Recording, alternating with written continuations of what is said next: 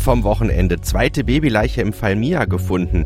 Heute in der RP die Zahl der Wohnungseinbrüche geht stark zurück und das kommt auf uns zu. Merkel lädt zum Dieselgipfel. Es ist Montag, der 3. Dezember 2018. Der Rheinische Post Aufwacher. Der Nachrichtenpodcast am Morgen. Und damit guten Morgen zum Start in eine neue Woche hier mit eurem Morgen-Podcast der Rheinischen Post.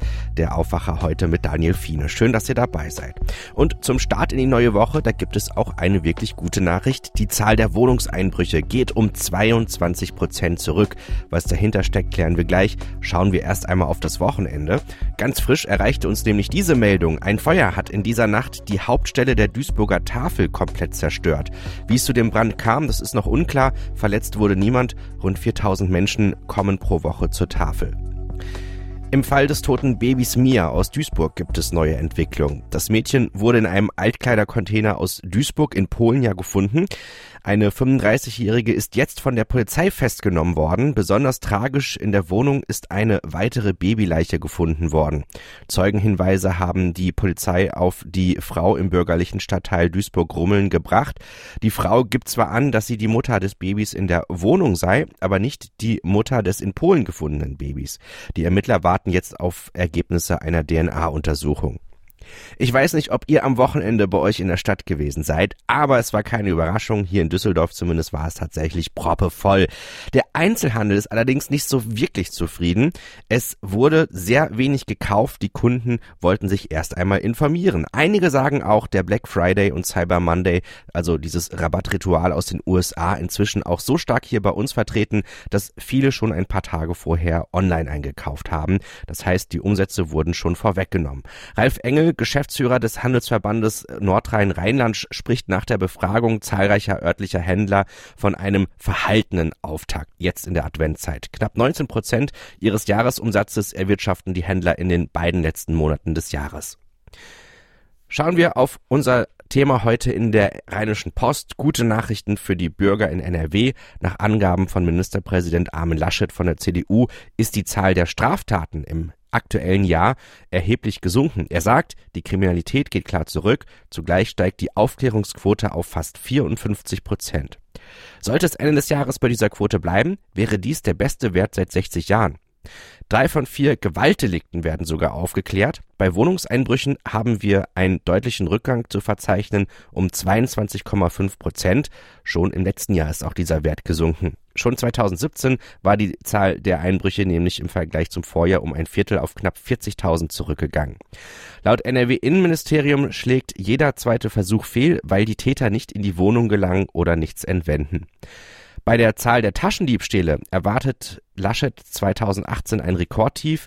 So soll die Straßenkriminalität dazu gehören, neben dem Taschendiebstahl etwa der Fahrraddiebstahl, Autoaufbrüche oder auch Körperverletzungen auf offener Straße den niedrigsten Stand seit Erfassung in der polizeilichen Kriminalstatistik vor fast 30 Jahren erreichen. Heute ist auch Tag der Menschen mit Behinderung und das haben wir zum Anlass genommen, mit der Aktion Mensch eine Zeitungsausgabe zusammen zu gestalten.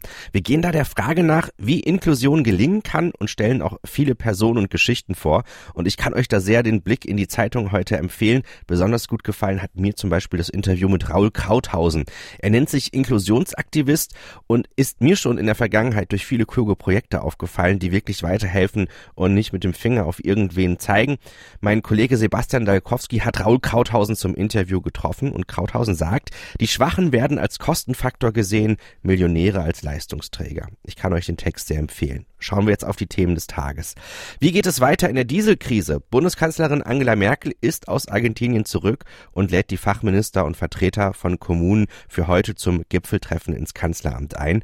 Im Mittelpunkt soll die Umsetzung des 2017 auf den Weg gebrachten Sofortprogramms Saubere Luft stehen. Katrin Müller von der DPA aus Berlin es ist jetzt der x-te Dieselgipfel der Regierung. Bisher ist man bei diesem Treffen ja nur mühsam vorangekommen. Worum geht es denn diesmal genau? Naja, diesmal sitzen Merkel und die Fachminister nicht mit den Autobossen am Tisch, sondern mit kommunalen Vertretern. Thema ist das Maßnahmenpaket für bessere Luft in den Städten, das der Bund vor rund einem Jahr aufgelegt hat. Damit sollte auch versucht werden, Dieselfahrverbote noch abzuwenden. Zuschüsse in Höhe von einer Milliarde Euro hatte der Bund den Kommunen dafür zur Verfügung gestellt, damit sie zum Beispiel Elektrobusse für den öffentlichen Nahverkehr kaufen oder die Abgasanlagen von Dieselfahrzeugen entsprechend umrüsten konnten. Und beim Gipfel heute hier in Berlin im Kanzleramt soll vor allem geschaut werden, was das alles gebracht hat.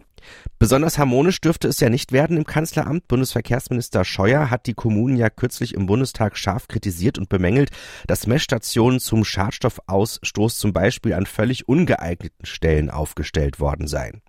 Ja, das dürfte heute sicher noch mal zur Sprache kommen. Der Mainzer Oberbürgermeister Michael Ebling hat schon vorher gesagt, der Bundesverkehrsminister vergifte vor dem Gipfel die Luft.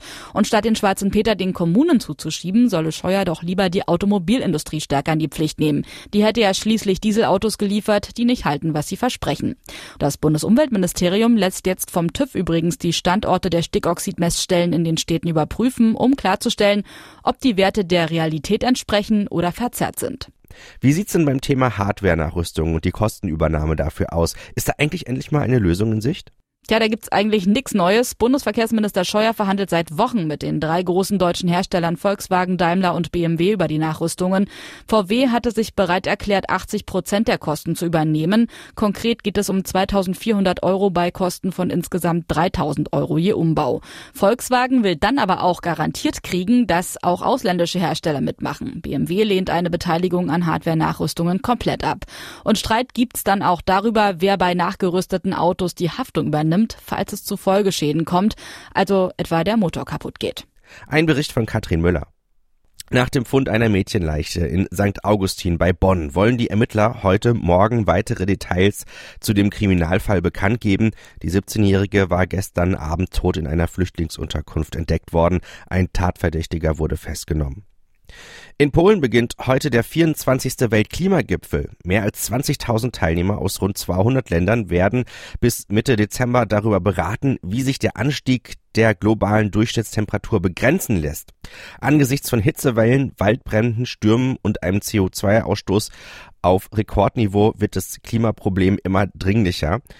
Johann Röckström, künftiger Chef des Potsdam Instituts für Klimafolgeforschung, sagt Zitat 2018 wird vielleicht in die Geschichte eingehen als erstes Jahr, in dem das Klimasystem Rechnungen an die Welt geschickt hat. Die EU ist für knapp 10 Prozent der weltweiten CO2-Emissionen verantwortlich. Vielleicht habt ihr es am Wochenende auch mitbekommen. Die UEFA führt von der Saison 2021-2022 an einen neuen Europacup ein. Oh, noch also ein europäischer Wettbewerb. Aber was steckt genau dahinter? Das erklären wir euch mal eben kurz. Neben Champions League und Europa League wird es dann einen dritten Wettbewerb geben, der vorerst den Namen Europa League 2 erhält. Aus der Bundesliga wird nur der jeweils sechste oder siebte der Tabelle der Vorsaison in dem neuen Wettbewerb vertreten sein. Uli Reitinger von der DPA. Der sechste oder siebte, ja was denn nun? Das ist gar nicht so einfach zu erklären. Das hängt vom DFB-Pokalsieger ab. Wenn der sich ohnehin schon für einen Europapokal qualifiziert hat, also über die Liga, dann ist es der siebte, der in die Europa League 2 einzieht. Wenn nicht, also wenn zum Beispiel ein Zweitligist sensationell DFB-Pokalsieger wird, dann zieht der Tabellensechste in die neue Europa League 2 ein. Und dieser sechste oder siebte, der muss dann erstmal noch in eine vorgeschobene K.O.-Runde, in ein Playoff. Und erst wenn das gewonnen wird, geht's in die Gruppenphase. Und da sind wir eigentlich auch schon beim großen Problem, beim großen Kritikpunkt. Das Ganze durchschaut kein Mensch mehr. Immer mehr Spiele, immer mehr Wettbewerbe, immer mehr und kompliziertere Wege, sich für irgendwas zu qualifizieren. Ja, aber warum wird das gemacht? Naja, die UEFA schraubt damit ihre Einnahmen weiter hoch. Mehr Spiele heißt auch mehr Zuschauer, die mehr Geld ausgeben. Aber damit geht die UEFA auch auf die kleinen Länder zu. Die dortigen Vereine haben bislang keine Chance, einen internationalen Titel zu gewinnen. Selbst wenn sie sich mal für einen Europacup qualifizieren, fliegen sie meistens schnell raus. Ein gutes Beispiel ist F91 Düdelingen aus Luxemburg. Die haben sich sensationell für die Gruppenphase der Europa League qualifiziert. Dafür sind sie aber eigentlich zu schwach und kassieren jetzt eine hohe Niederlage nach der nächsten. Solche Vereine, die haben in dieser dieser neuen Europa League 2 vielleicht bessere Chancen weiterzukommen. Und wie läuft das jetzt genau? Wann sollen die ganzen zusätzlichen Spiele stattfinden? Auch am Donnerstag, wie bei der Europa League 1 sozusagen, die wird mit der Einführung des neuen Wettbewerbs etwas verkleinert und so spielen ab 2021 dann jeweils 32 Vereine in der Champions League, in der Europa League und in der Europa League 2. Am Ende der Saison, da werden dann alle drei Endspiele innerhalb einer Woche ausgetragen. Die UEFA spricht von der Woche der Finals, von der Woche der Endspiele und der jeweilige Sieger, der steigt dann um einen Cup auf sozusagen. Also der Gewinner der Europa League 2 spielt dann in der nächsten Saison in der Europa League. Der Sieger der Europa League qualifiziert sich damit für die Champions League. Ein Bericht von Uli Reitinger. Schauen wir auch nochmal auf das Fußballwochenende aus rheinischer Sicht. Fortuna hat zu Hause gegen Mainz 05 mit 0 zu 1 verloren. Borussia Mönchengladbach konnte auswärts in Leipzig nicht punkten, 2 zu 0 aus Sicht der Gastgeber. Und zum Abschluss des 13. Spieltags empfängt der erste FC Nürnberg heute Abend um 20.30 Uhr Bayern 04 Leverkusen. Schauen wir auf das Wetter. Heute ist für alle was dabei. Wir haben Wind, wir haben Sonne, wir haben Wolken und wir haben leichte Regenschauer. Das alles wechselt sich heute kräftig ab. Bis zu 13 Grad sind drin. Morgen wird's kühler, nur noch 8 Grad. Das war der Rheinische Postaufwacher für heute. Mein Name ist Daniel Fiene. Ich wünsche euch was. Habt einen guten Start in die neue Woche. Mehr bei uns im Netz www.rp-online.de